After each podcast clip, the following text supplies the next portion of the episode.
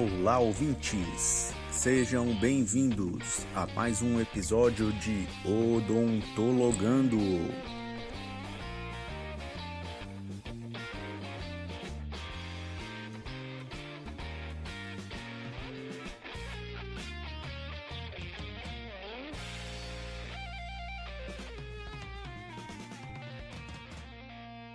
Olá, pessoal! Estamos aqui para mais um episódio do Odontologando, podcast do curso de odontologia do Centro Universitário Uniceplac. Eu sou a professora Cláudia Moreira, professora das disciplinas de farmacologia, odontopediatria e endodontia. Olá, pessoal. Eu sou a Maiara, aluna do sétimo semestre do curso de odontologia da Uniceplac. E eu sou Vitor Hugo Santos, aluno do sexto semestre do curso de odontologia da Uniceplac, e é um prazer ter vocês aqui conosco em mais episódio do Odontologando.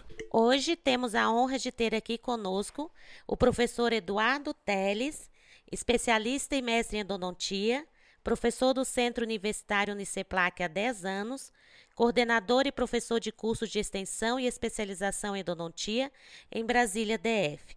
Professor, é uma honra tê-lo conosco. Muito obrigado pelo aceitar o nosso convite. Tenho certeza que será um episódio que nós vamos aprender muito.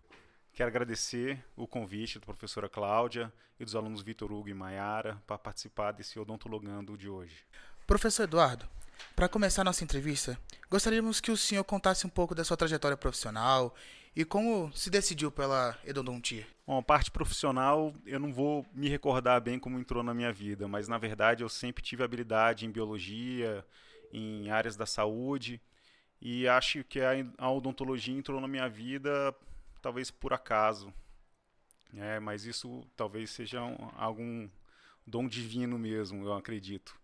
Eu entrei na faculdade em 1998 e finalizei em 2003 e por volta do ano de 2000 eu já comecei a parte de monitoria de endodontia. E aí nesse momento eu acho que eu, apareceu a paixão mesmo, o amor pela pela área da endodontia. Fui monitor de endo 1 e endo 2 e monitor de clínica integrada, então isso eu acho essa parte para os alunos muito importante, a parte de monitoria, até para vocês poderem saber como é que será a profissão futura e saber se cada é, disciplina, como é que se vocês têm o prazer ou não de trabalhar na disciplina, né? Porque essa, isso é muito importante vocês trabalharem em uma coisa que vocês tenham prazer, né, de trabalharem.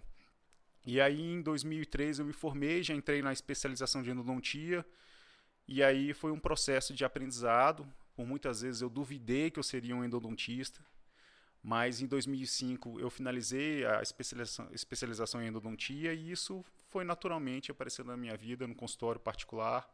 Depois comecei a dar aula em, em cursos de pós-graduação e aí naturalmente acabou aparecendo o mestrado e o convite para dar aula no centro universitário na época era na FOPLAC e em, por volta de 2012, 2013 e até hoje estou aqui no, no centro universitário. Professor, é comum falar que na endodontia se trabalha no escuro, sem uma visão direta do que está sendo feito. Atualmente, o que há de avanços tecnológicos na endodontia para contornar essa situação? Bom, a sensibilidade para o endodontista ainda é muito importante. Então, nós falávamos que nós tínhamos os olhos nas pontas dos dedos. E isso ainda é importante. Né? Claro que com ao advento das magnificações, isso melhorou demais e facilitou muito a nossa vida.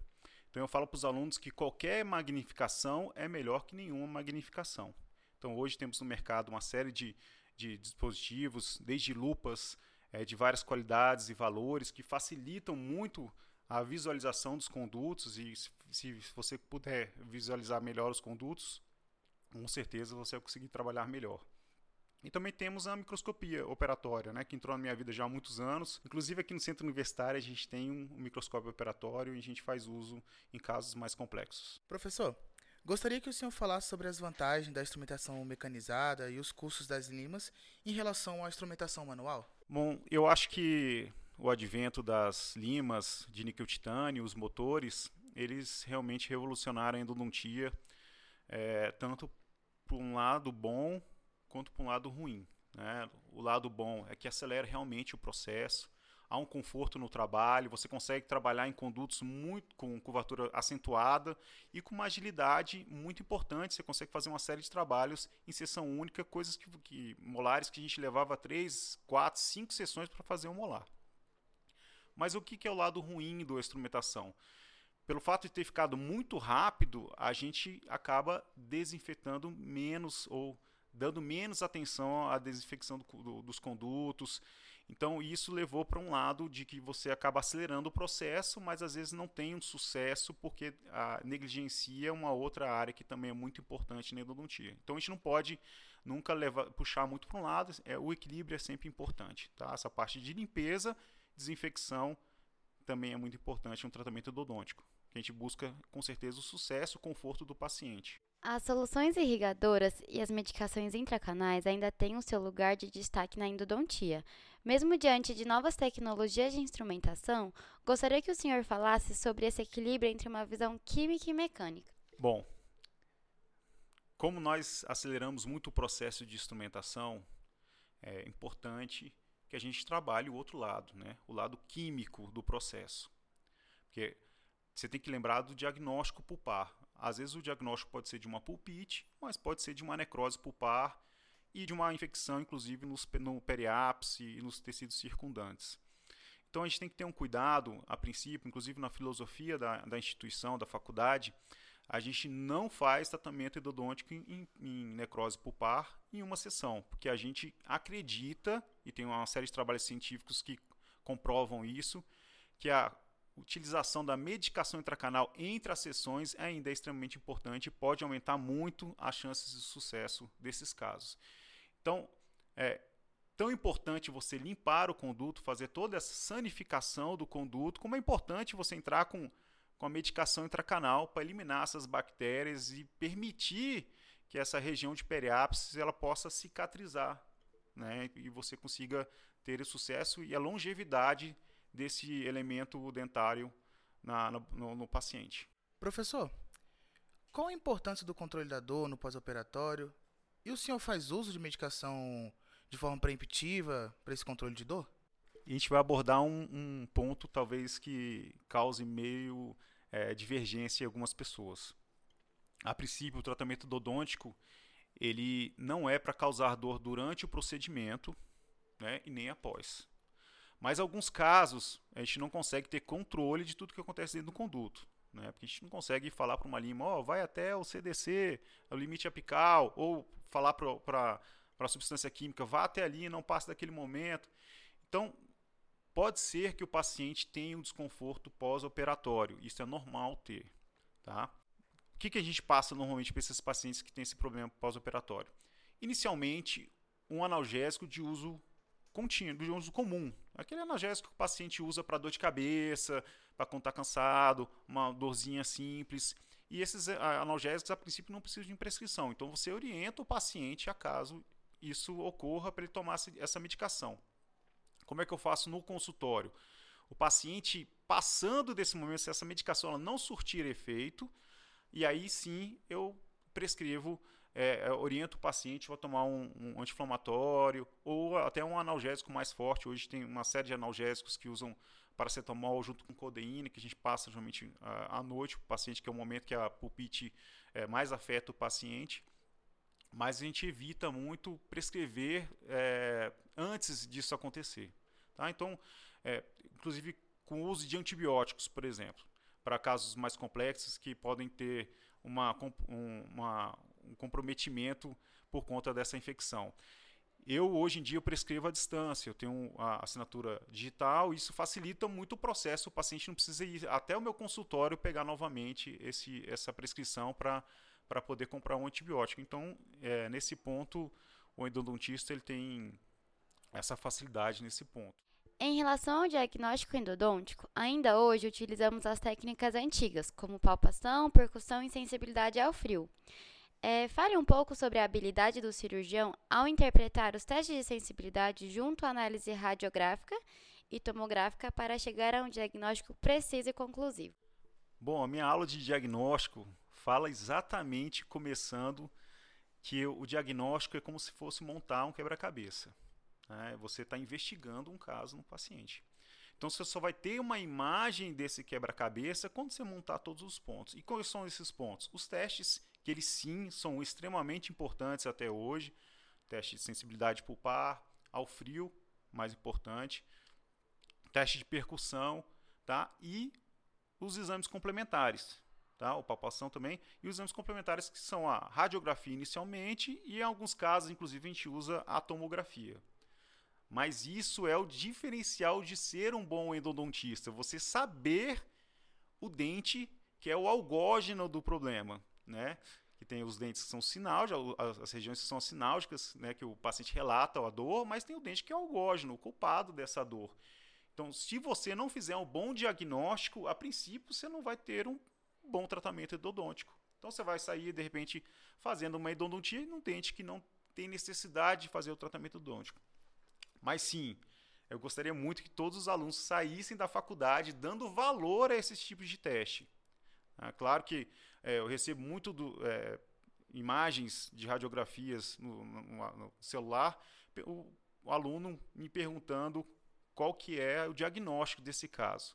Né? O exame radiográfico ele é um exame complementar. Você tem que ter acesso a esse, todos esses testes para poder dar um, um diagnóstico correto e um tratamento correto. Professor, o senhor acha necessário que o cirurgião dentista ele primeiramente aprimore a habilidade manual para depois partir para uh, instrumentação um pouco mais complexa? Bom, eu, eu, ainda acredito que isso é importante, tá? Porque você, o aluno que se forma de repente só sabendo a instrumentação rotatória, ele vai poder trabalhar só em lugares que puderem fornecer ou se ele tiver a instrumentação rotatória. O aluno que tiver habilidade manual, ele com as limas manuais, ele consegue trabalhar em qualquer lugar, em qualquer ambiente, né, ajudando qualquer tipo de população.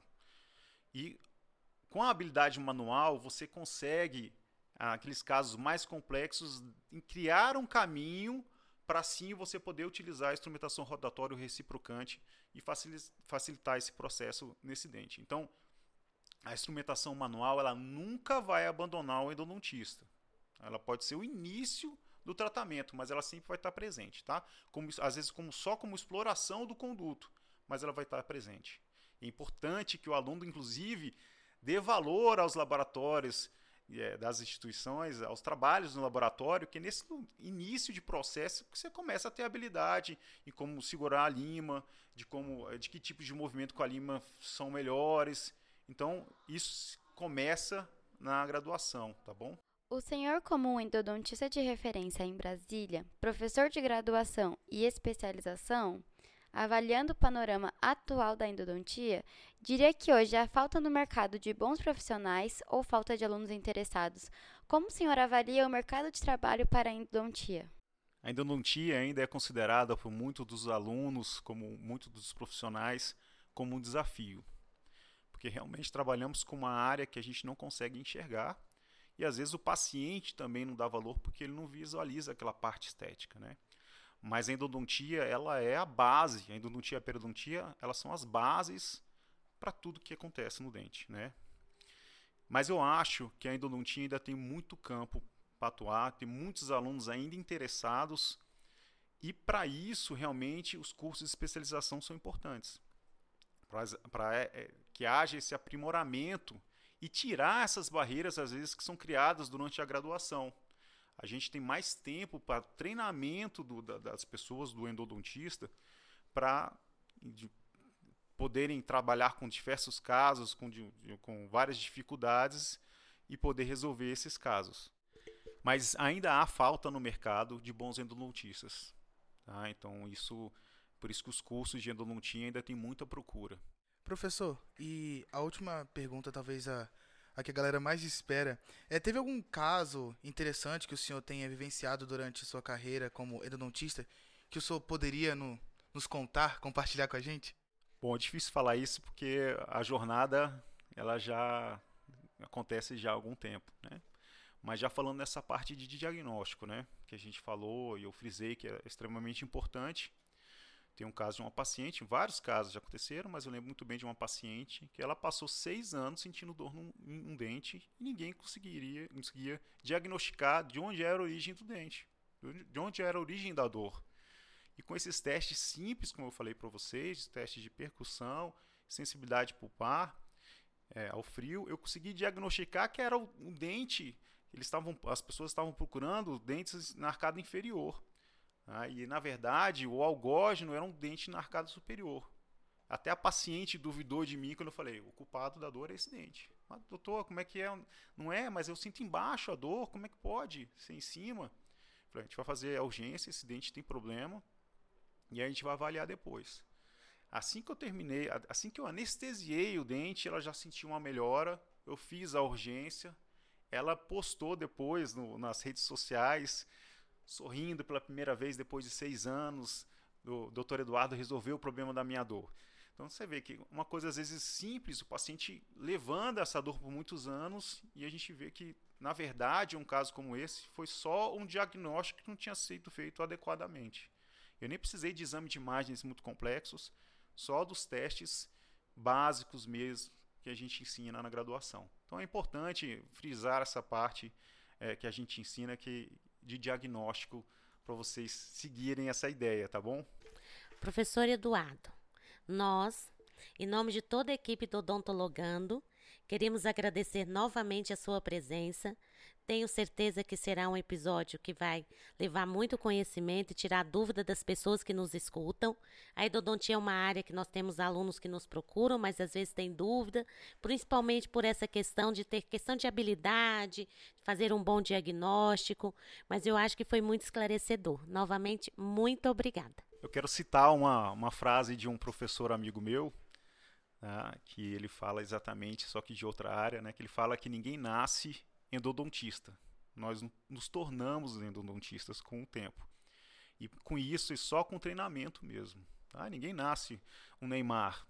Ninguém sabe se você vai ser um Neymar quando você começa a jogar futebol. Você só consegue se você tiver um treinamento. E aí você vai se descobrir. E onde é que está o treinamento?